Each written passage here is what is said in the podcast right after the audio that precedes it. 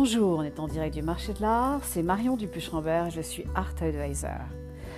2022 s'annonce une fois encore une année pleine de défis à relever pour le marché de l'art et ses acteurs, les artistes, les galeries, les maisons de vente, les plateformes d'achat, les art advisors et autres intervenants. Néanmoins, n'en déplaise à certains, on n'assistera sans doute pas à une révolution, mais plutôt à une évolution des pratiques artistiques et commerciales, du fait notamment de l'émergence d'une nouvelle typologie de collectionneurs. Pour rappel, le marché de l'art est un marché régi par la demande, car ce sont les acquéreurs et les grands collectionneurs qui rythment ces tendances. Ces observations faites, revenons à l'art, aux artistes et surtout aux œuvres, sans lesquelles rien ne serait.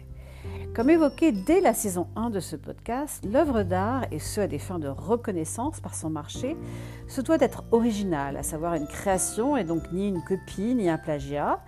Elle doit aussi être diffusée à des fins de reconnaissance de son existence et j'ajouterai en référence à l'actualité du marché de l'art et notamment de l'art numérique avec les NFT, les non-fungible tokens, elle doit être collectionnable.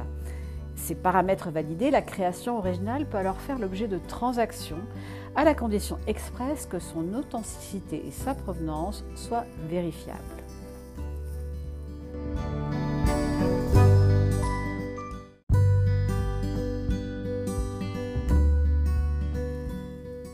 L'authentification d'une œuvre d'art provient de la vérification de ses qualités essentielles à savoir son origine, son auteur, le lieu, l'époque et la méthode de fabrication qui lui sont attribuées.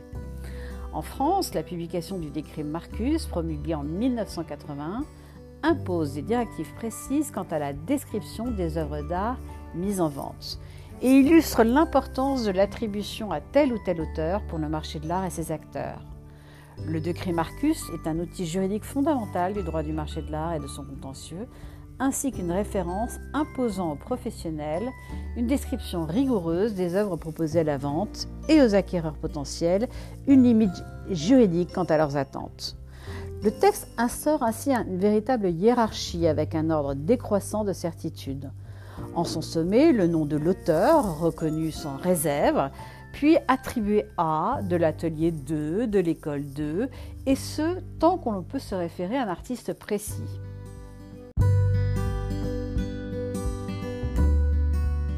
Pour l'histoire de l'art, le terme atelier désigne l'espace de travail où œuvrent plusieurs artistes. Plus encore, la notion d'atelier permet de décrire des pratiques collectives, considérant l'exécution à plusieurs comme une volonté unique. De la Grèce antique à la fin du XVIIIe siècle, ce terme a permis de cerner la réalité du travail artistique de ces époques comme l'espace où il s'effectuait. L'attribution à un atelier est pour le marché de l'art souvent source d'intérêt, voire de spéculation. En effet, si l'on peut rattacher une œuvre à l'atelier d'un artiste, grâce aux techniques scientifiques d'investigation comme l'imagerie, on peut analyser sous tous les angles la matérialité de l'œuvre et dévoiler l'invisible comme des repentirs, des changements de composition, des dessins sous-jacents, pour aller ainsi au plus près du geste de l'artiste et de ses techniques de production.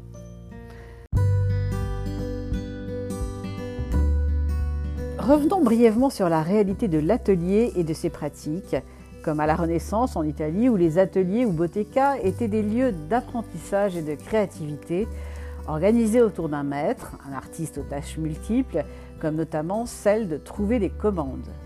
Et à cette époque, on entendait la création artistique comme l'acte d'idéer, soit de créer, l'exécution manuelle venant en second. Ainsi, les œuvres sorties d'un atelier étaient toujours attribuées à son maître qui les avait conçues.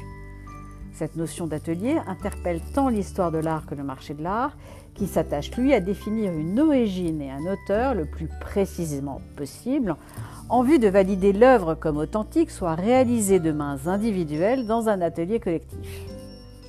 Si l'œuvre porte une signature en sortant de l'atelier, cette dernière constitue le plus souvent une marque de fabrique qui confirme la valeur d'un produit sorti d'un atelier de maître et dont l'exécution collective a été surveillée par lui.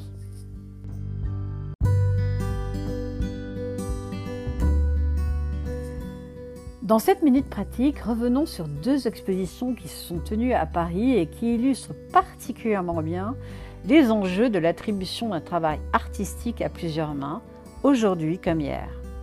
l'exposition d'Anselme Kiefer qui s'est tenue au Grand Palais éphémère en rendant hommage au poète Paul Celan, et celle du maître italien Botticelli au musée Jacques Marandré.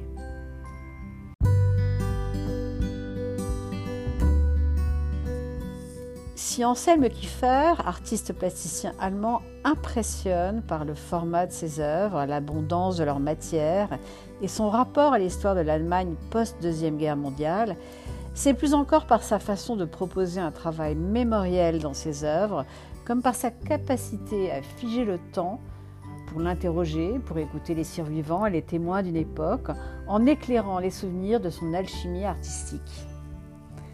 C'est dans un immense atelier de 35 000 mètres carrés aux portes de Paris qu'une dizaine de personnes travaillent à leur production. Et beaucoup de ces œuvres pèsent des centaines de kilos et mesurent plus de 5 mètres. Le travail de Kiefer fonctionne alors par strates de sens et couches de matériaux très divers. Peinture, terre, cailloux collés, papier carbonisé, couches de plomb, graines de plantes, peau d'argile, un peu comme un travail d'archéologue à l'envers qui ajouterait toujours des épaisseurs. S'il est réalisé à plusieurs mains, il est néanmoins guidé par une réflexion artistique personnelle de l'artiste sur la création. Nous ne créons rien, nous sommes traversés de pensées et d'émotions diverses que nous transformons.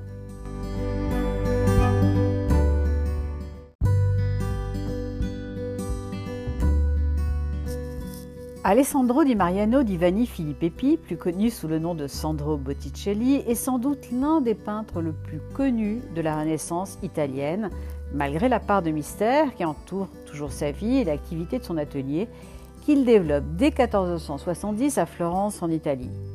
C'est sans relâche qu'il va alterner création unique et production en série, achevé alors par ses nombreux assistants.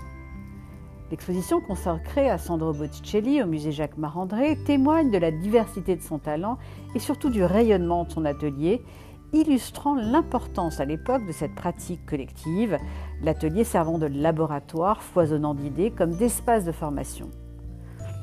Certaines des œuvres présentées dans l'exposition sont clairement à mains multiples. Les personnages principaux, témoignant du geste de l'artiste, les décors étant dessinés par lui et peints par ses élèves, sans qu'à aucun moment on s'interroge sur l'attribution au maître et donc l'authenticité de l'œuvre.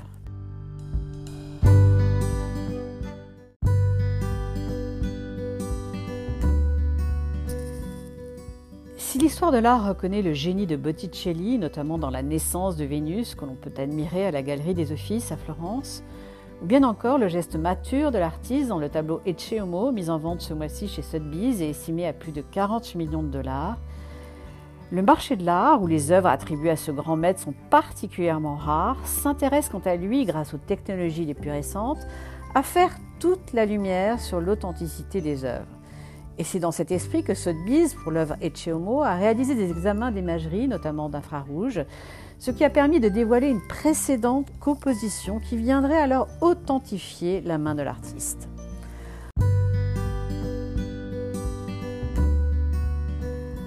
En ce qui concerne le travail en atelier d'Anselm Kilfer, qui est un artiste contemporain majeur pour le marché de l'art international, que ce soit pour ses peintures, ses installations, ses sculptures, ses vitrines, L'histoire de l'art d'aujourd'hui retient une attribution de ses œuvres à une main unique, malgré un travail collectif. Alors que le marché de l'art a tendance à bouder ses œuvres collectives, malgré leur rareté en salle de vente, voire à les sous-estimer alors qu'elles sont collectionnées par les plus grands musées et les plus grands mécènes.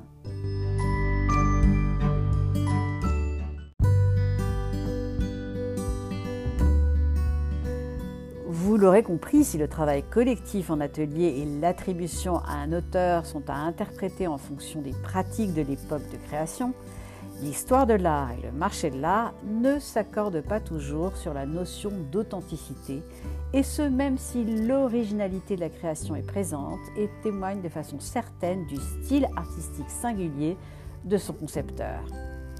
Ce sont alors les collectionneurs qui vont toujours trancher en plébiscitant de tout temps les œuvres absolument originales, soit celles qui n'empruntent aucun élément à une œuvre préexistante.